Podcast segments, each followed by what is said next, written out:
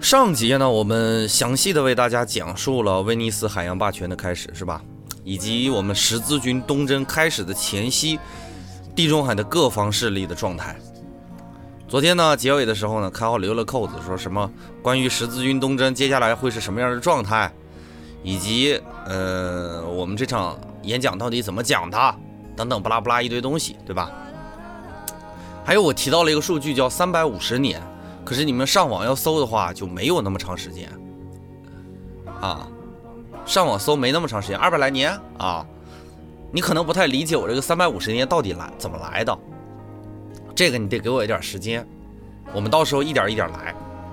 我到时候给你解释完为什么是，嗯，三百五十年，你们就理解了。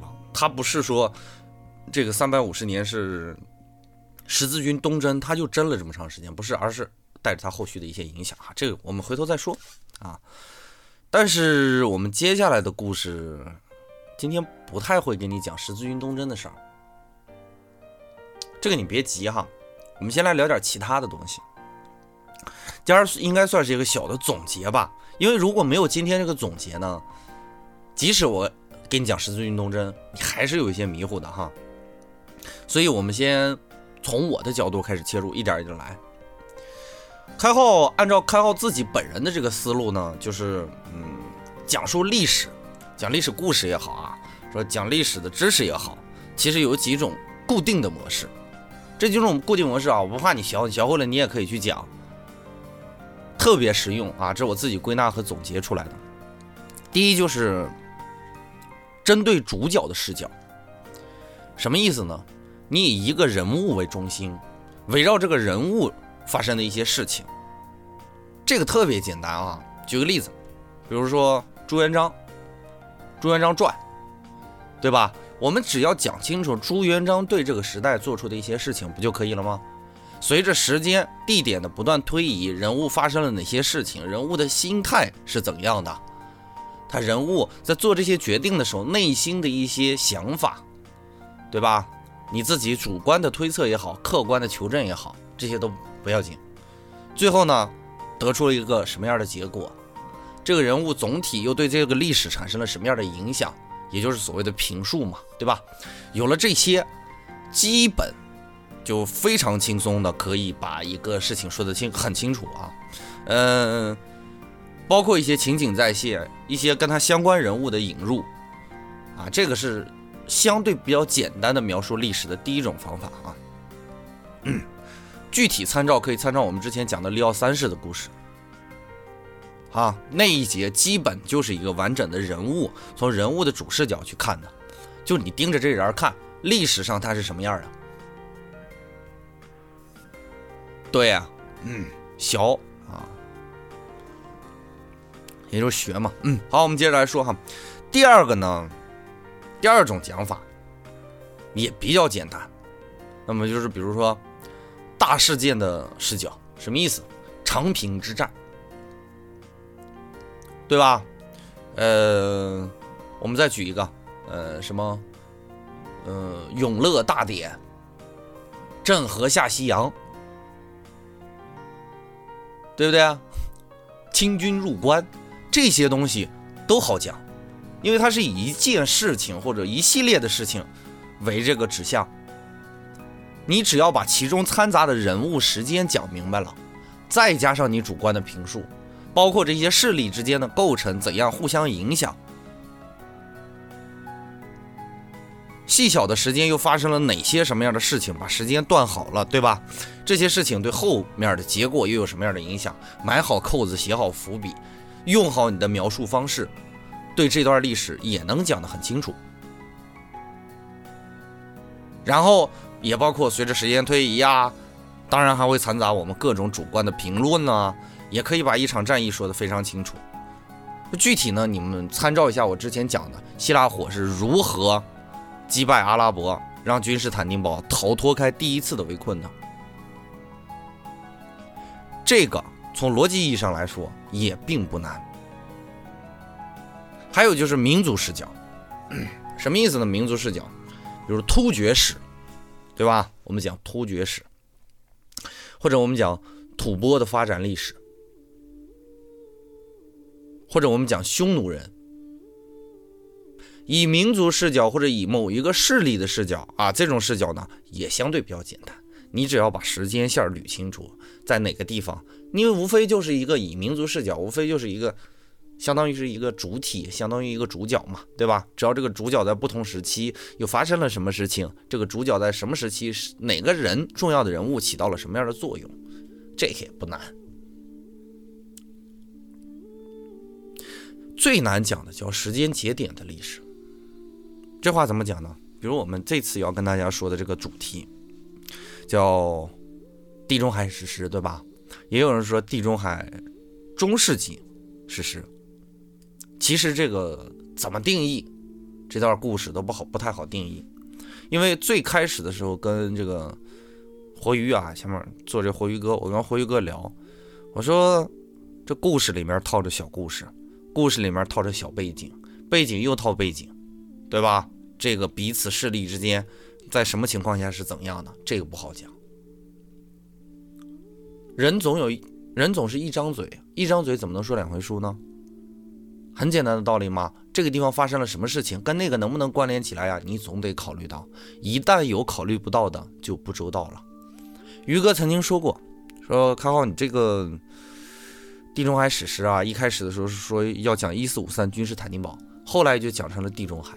你会不会最后讲成一个中世纪的欧洲史啊？极有可能。为什么？因为牵扯的关系太复杂，你要把这些东西全部揉在一起给大家讲，怎样还能不乱？你们可以听过我前面节目的人可以简单回回顾一下啊。我拿一下前面大纲，你们还记不记得我们之前讲的一些内容啊？第一节的时候我们讲了背景，对吧？就包括我自己打开了之后，我也能知道很清楚啊，包括君士坦丁堡的一些历史背景，包括一四五三是个什么时代，对吧？然后第二节呢，我们就转而去讲了一个，嗯，希拉克略，对吧？希拉克略到底希拉克略王朝，包括伊斯兰教起发起源。当你把这些东西讲完了之后，第三节我我们又接着讲。什么燃烧的海嘛，对吧？呃，像什么希腊火呀，还有就是查士丁尼二世啊。查士丁尼二世完了之后，我们是不是接了个扣啊？辽三世，对吧？辽三世的扣。辽三世讲完了之后，我们第五节讲的突厥，对不对？基本互不关联啊，基本互不关联。第六节呢，我们昨天也讲了东征前夜各个势力又是怎样的。威尼斯，对吧？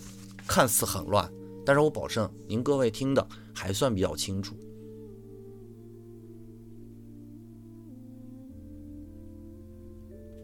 今天呢，我们要来讲的内容，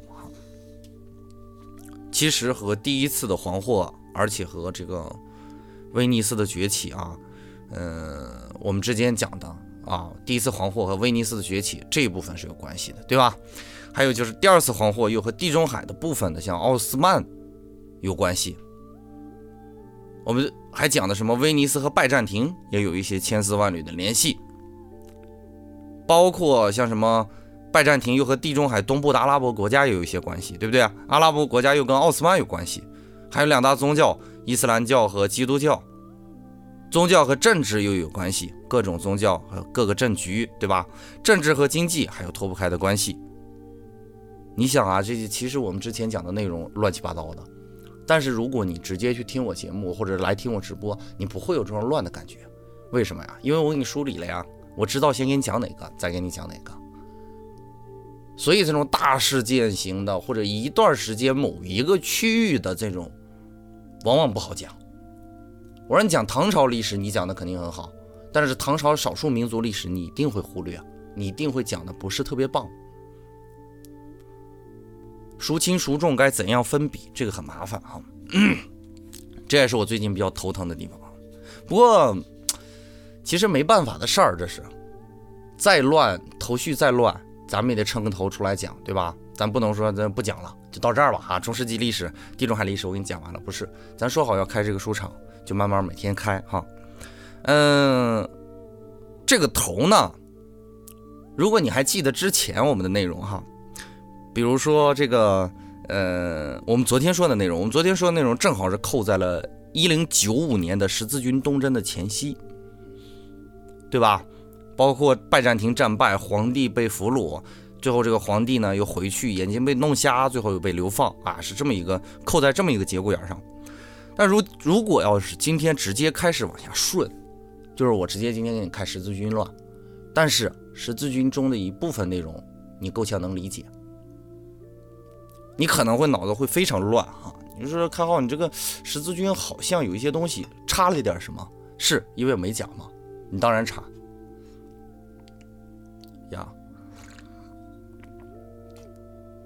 我妈也来了啊，我接着来讲，不能偷懒了哈。嗯，但是啊，这个十字军东征呢，如果我要开了一个月过去了，你前面。有一些小的背景，如果我没给你查清楚了，你这一个月听完了，估计就挺难受，因为有一些心里有些闷儿，你不是豁然开朗，你不像我之前我给你讲的这些每一个独立的小故事、小内容，你拿出来之后，你还是可以去听，即使你没有听前后的部分，你依然依然不影响。当然后面你听不听，你你不难受你就别听，对吧？难受你就听嘛，因为我们每一节最后都要给你留个简单的小扣。好，我们接着来往下说哈。嗯，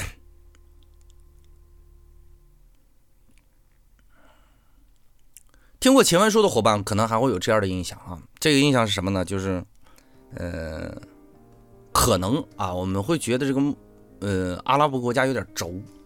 为什么说是轴呢？因为世界那么大，你想去欧洲，不就这么简单一件事儿吗？你把地图摊开来，咱们每个人都可以做得到。摊开来，你看一看，我从哪个地方开始突进？我为什么非得盯着一个君士坦丁堡死活不放呢？这其中的原因其实很简单，因为其他的路不好走，或者有的路呢是其实已经走过了，但是你不知道，我没讲。比如啊，来我们来举几条路哈。第一条路呢，你就从最最东边开始说起哈。如果从陆地想进入欧洲呢，除了走君士坦丁堡这条路，因为君士坦丁堡那个地方有一个，呃，我们之前讲的伊斯坦布尔海峡，对吧？除了走这条路以外呢，你其实还可以从东北，而这个东北当然不是从哈尔滨啊，就是从欧洲的东北部，欧洲亚洲的这个交界啊，亚洲的西北部，欧洲的东北部这么个位置，你可以从这个位置绕过黑海，顺着进入到现在的乌克兰。然后你再从乌克兰直接就能敲进欧洲的腹部，这是一条非常好的路。如果你要是仔细看地图，你就会发现，且不说中间的势力啊，也且不说这个路程肯定是比从君士坦丁堡走要近的很多啊，远的很多。我们且不说这些，这儿有座山恐怕？你不知道，横在黑海啊，横在黑海去，横在黑海呃东岸。要去那个欧洲之间的这条必经之路上呢，横着一条叫大大高加索，大高加索的山脉。简单的描述一下吧，这个山脉平均的海拔在三千到四千千米，啊，三千到四千米啊，没有千米，千米都通到哪儿去了啊？三千到四千米之间，历史上其实也有这样的成功的案例，就是我翻山进军成功的案例。这个案例呢，大概是在。迦太基的时期，迦太基著名的军事家汉尼拔曾经啊，就带领自己的部队呢，翻越了两座山，基本跟这个山的难度差不多啊，也就是嗯，比利牛斯山和阿尔卑斯山。但是当时的迦太基这么干的结果，就是他自己带的兵损失大半，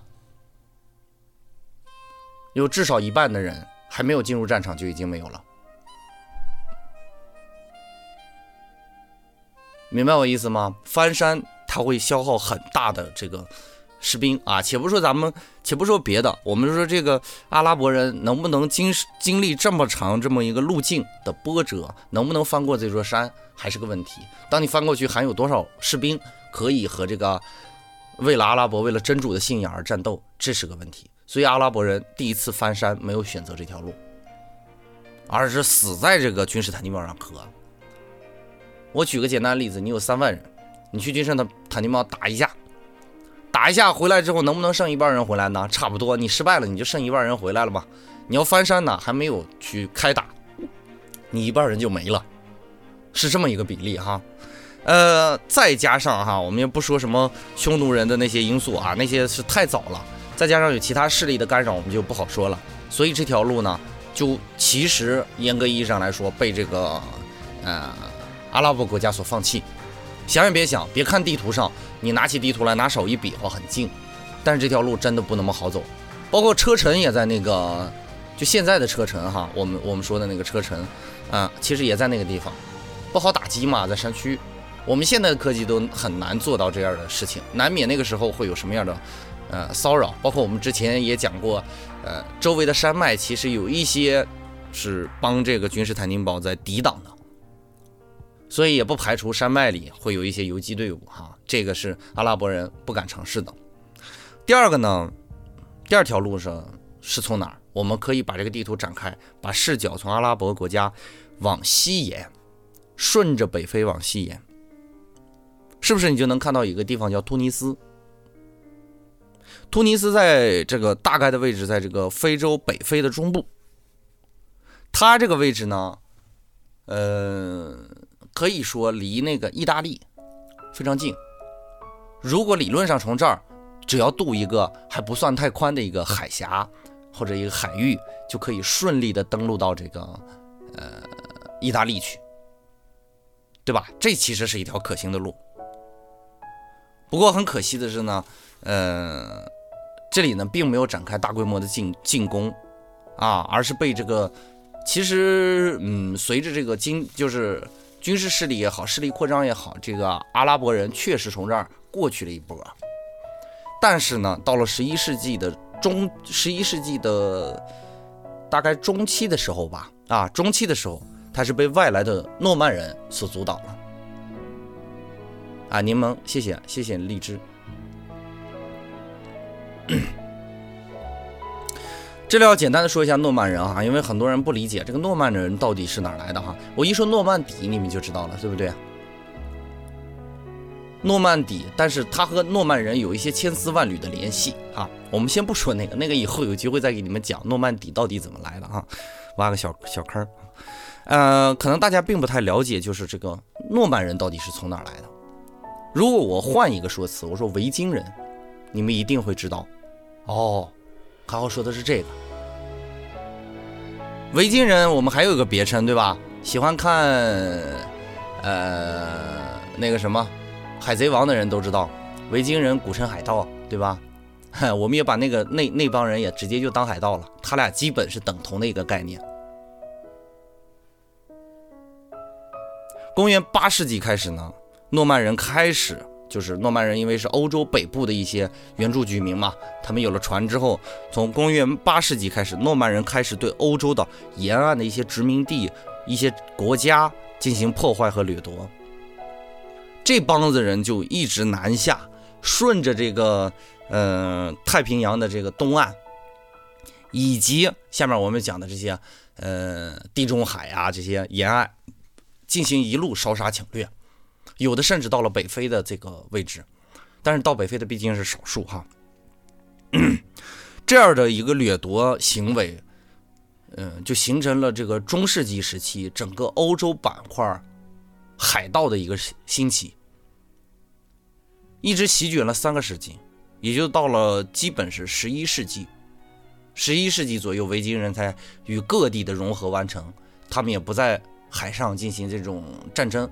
至于什么原因，我们以后可能讲到其他书的时候还会提到这个地方，大家知道就行。诺曼人就是维京人，好，嗯，我们现在知道的，对于我们讲的这个地中海目前的历史来说，影响有二。第一个影响就是诺曼人在大概十一世纪的五十年代的时候，攻打了西西里岛。我刚刚不说了吗？西西老，西西里岛就是这个意大利。最往右的这个位置啊，最最最往南的这个位置哈，右最往南的这个位置，南的这个位置呢，正好和这个突尼斯沿隔海相望。阿拉伯人确实通过突尼斯进入到了欧洲的这个大陆上去，只是他到了西西里岛这个位置，意大利人没有让西西里岛的阿拉伯人接着往前挺，而是做了抵抗。到了公元，呃，十公元的十一世纪五十年代的时候呢，诺曼人啊一路烧杀抢掠就来到了西西里岛。他其实算是一个无心插柳柳成荫的这么一个过程。他来了这地方，其实是因为，因为我们也知道诺曼人他是信仰的啊，他信仰的是呃基督教。他在一定程度上呢，他对这些，即使我跟你们欧洲内部人打，这是我们之间的事儿，但是我们也有共同的一个宗教的矛盾，那就是阿拉伯国家，对吧？所以他来这边烧杀抢掠，捎带占领了这个西西里岛。实际上从侧面来讲，他是帮助了这个基督教世界，完成了基督教世界的领土的主权，可以这么去说。他其实是占领了这个西西里岛，建立了自己的帝国。但是客观上，他是把，嗯，伊斯兰教的这种信仰从这个大陆呃，从这个岛上赶了出去。所以呢，这一块儿，其实啊，又是真主的这个利刃，在这地方又得到了阻挠哈。真主的这个野心啊，他们他们老讲的这种真主的这种东西，在这地方得到了这个阻挠。所以呢，我们知道，刚才继续分析啊，第二条路的那个西西里岛这个地方失败了，突不过去，对吧？还有一个，就是在他们占领了这个西西里岛之后，他们并没有停停步于在西西里岛发展，而是沿着这个海路继续往东行驶。意大利的西西里岛再往东就快要到地中海了，但是要知道，这个地方是谁说了算呢？如果听过上节内容，应该还知道这个地方还有一股势力，叫做威尼斯。威尼斯的军事武装在这个时候已经成为了意大利旁边的这个哈这个海域的一个霸权的一个，算是一个霸主。但是此时的威尼斯呢，他是支持这个拜占庭帝国的，所以在这个维京人占领了西西里岛之后。继续往东行驶，妄图要进入到拜占庭帝国的时候，得到了威尼斯军队的阻挠。天气也不好嘛，对吧？所以他们的进军速度大大延缓。当时也有风暴啊，这个天气因素再加上这个呃这个威尼斯的这个军队的阻挠，然后他们几乎就是接下来嗯在地中海的这个维京人就没什么作为了。这应该是维京人历史比较最后的一个部分吧，可以说，客观意义上呢，嗯，其实也正好和这个呃我们要讲的这个威尼斯有一点关系。威尼斯可能也是因为这个一零八二年这一年阻挠维京人东进，所以啊，一零八一年阻挠维京人东进，所以一二八。一零八二年的时候，他拿到了惊喜诏书，才有机会大量的维京人的商人进入到君士坦丁堡乃至东海的这个沿岸，地中海东海的沿岸哈，他可能跟这个也是有一些关系的。这是我维京人啊，或者说这个我们叫嗯诺亚人啊，呃诺曼人，诺曼人对于整个地中海局势的一个影响。如果没有诺曼人的东进，很可能威尼斯拿不到这个商业的主权啊，商业贸易的这种权利，他也就不能东进去，呃，进入到君士坦丁堡也好，进入到其他的东海国家，对十字军的东征产生一些影响。这些关系都扣在一起的哈。因为我昨天给你讲的时候，我讲一零八二年，由于一些原因，我们的这个威尼斯拿到了这个交易权。你可能当时不知道这个原因是在哪，今儿我就把这个闷儿给你解了，在这儿，是因为他阻挠了这个维京人的东进。好，哎，对他就是像于哥说的西西西里，就是意大利那个学尖的上那个球哈，嗯，是的，就是那个位置。好，我们来接着来分析哈，想要进入欧洲大陆的两条路。基本已经被阻断了，对吧？一条路是被阻断，另一条路是压根行不不能不好走，山太多，那边路地形太遥远，对吧？地太遥远，还有一些杂七杂八的人在阻挠他，所以我们这个，呃，可以这么说，就是阿拉伯国家的这两条路是行不通的。那么还有一条路在哪儿啊？还有一条路就是从北非的西部的摩洛哥，跨越这个直布罗陀海峡，直接进入到西班牙。他走当年。啊，就是再往前走啊，再往前走，他就有可能走迦太基当年就是征服意大利的那条路，你也可以从那条路去走。当然，我估计他们翻不过大高加索山，他们就不太可能能翻翻过什么呃阿尔卑斯山哈。牛嗯，还有我之前提到的这个嗯比利牛斯山，他就够呛能翻过这两座山。但是这肯定是一个好的位置，毕竟这个地方嗯有一个很大的半岛。他在这个半岛上立足的话，其实也对整个欧洲形成一些威胁。我们今天啊，要接下来的时间给大家讲的就是这个第三条路。好，呃，我们先倒回去吧啊，因为虽然这三条路我们都分析了哪些路是该怎么走，在哪个时期走，对吧？啊，哪些路呃是可以行得通的，但是我们现在不知道欧。阿拉伯怎样跨越整个这个北非的势力，形成这三条路呢？对吧？毕竟是人家的势力，你说了不算，对不对？所以呢，我们先要把时间倒回到，呃，七世纪的中期，也就是穆罕默德基本统一了阿拉伯帝国之后。如果还记得我们第一节背景式的这个内容的伙伴，应该还记得这一段是吧？应该是不是背景里的？我看一眼哈。啊，不是背景，第二节啊，第二节我们在讲那个呃。地中海六百多年的历史的时候啊，这一段的时候，如果你还记得这段的内容啊，你就基本能够知道，就是说这一段，呃，穆罕默德基本统一了这个阿拉伯的这个呃地形。接下来他做了什么事儿呢？接下来的就是他，你知道的，就是什么拜占庭啊、威尼斯啊这些关系，包括你甚至都知道突厥后来又怎么来了，怎样突厥在这个呃阿拉伯的北面形成这种阻断关系的，对吧？这些我们之前都知道了。但是你知道阿拉伯帝国除了和拜占庭帝国来回来去打仗，你还知道他做了些什么吗？我估计你够呛知道，因为我也没讲。阿拉伯除了和这个拜占庭帝国来回的纠扯。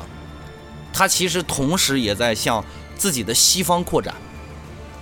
阿拉伯的西方在哪儿？非洲，对吧？北非地区。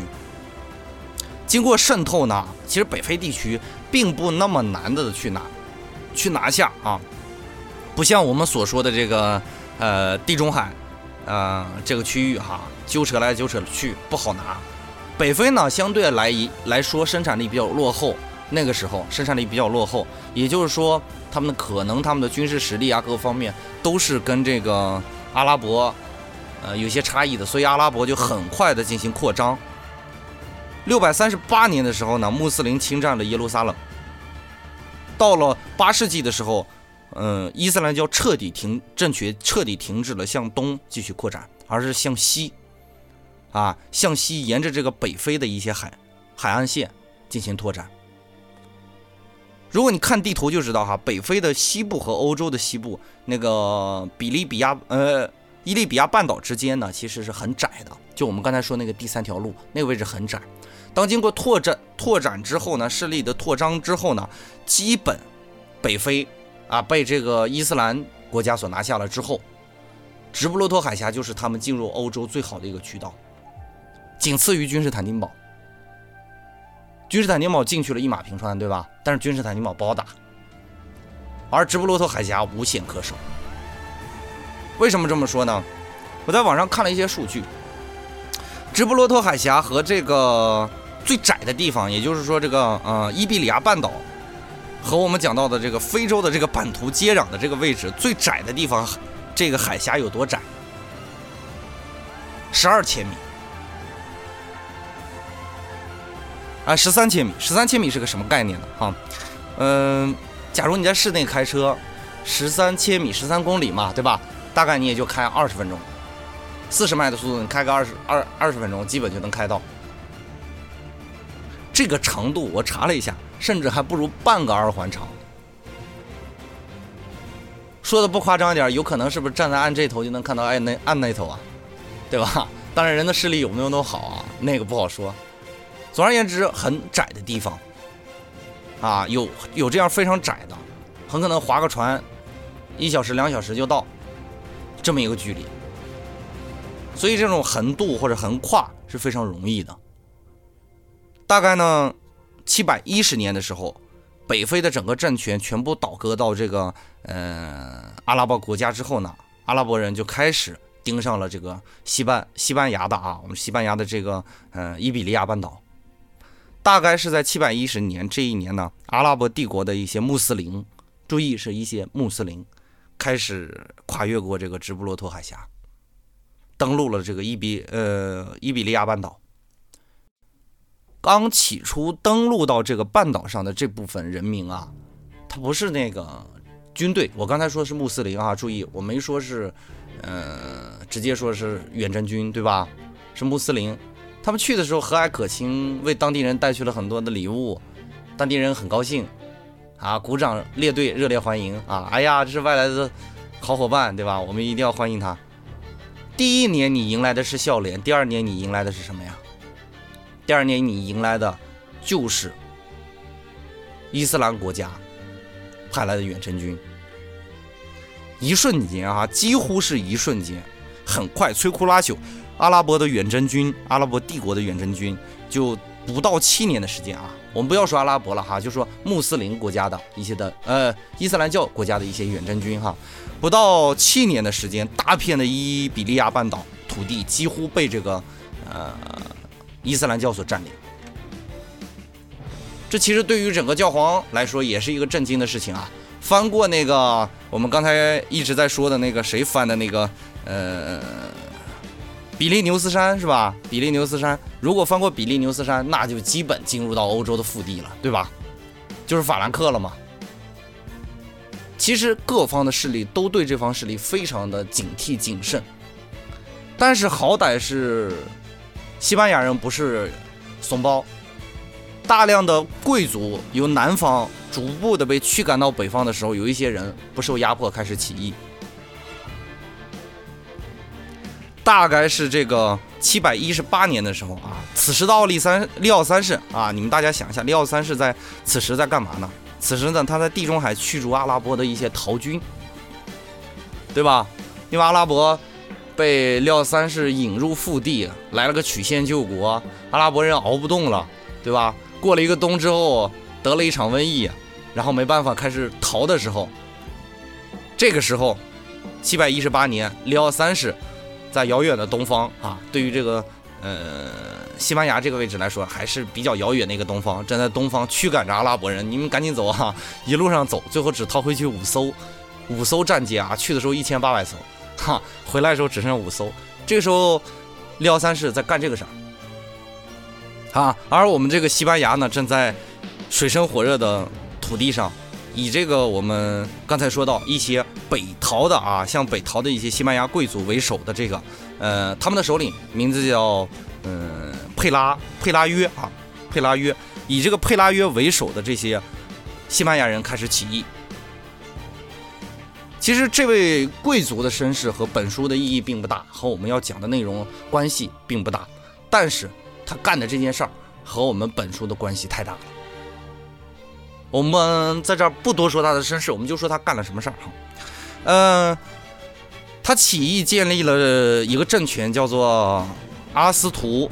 啊里亚斯王国，哎，这个名字好长哈，他们名名名欧洲的这些历史的名字就很烦人啊。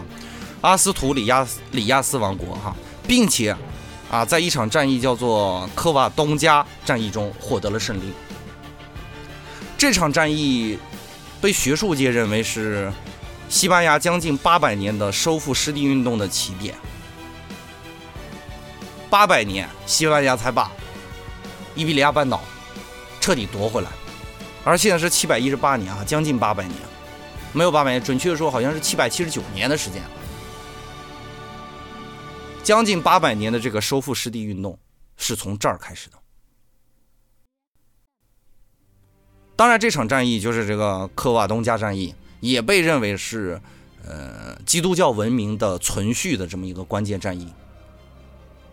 这场战争是。就是战这场战役，可能是因为当地的史料的记载不足，包括一些神话的因素呢，其实没留下多少。但是我们知道，这场战役获得了阶段性的胜利，并且夺回了一些被伊斯兰国家所侵占的土地。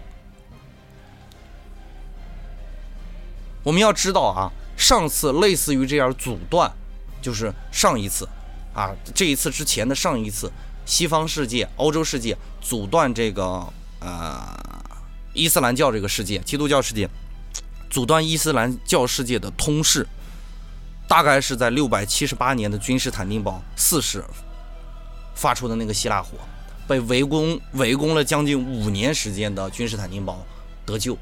这是上一次重要的这样的战役，也就是说，这场战役虽然史料记载的不多，可能它的规模甚至不如君士坦丁堡那么宏伟啊，那么庞大啊，在地中海地区不不是打的那么热闹，但是这场战役的意义是跟它一样的，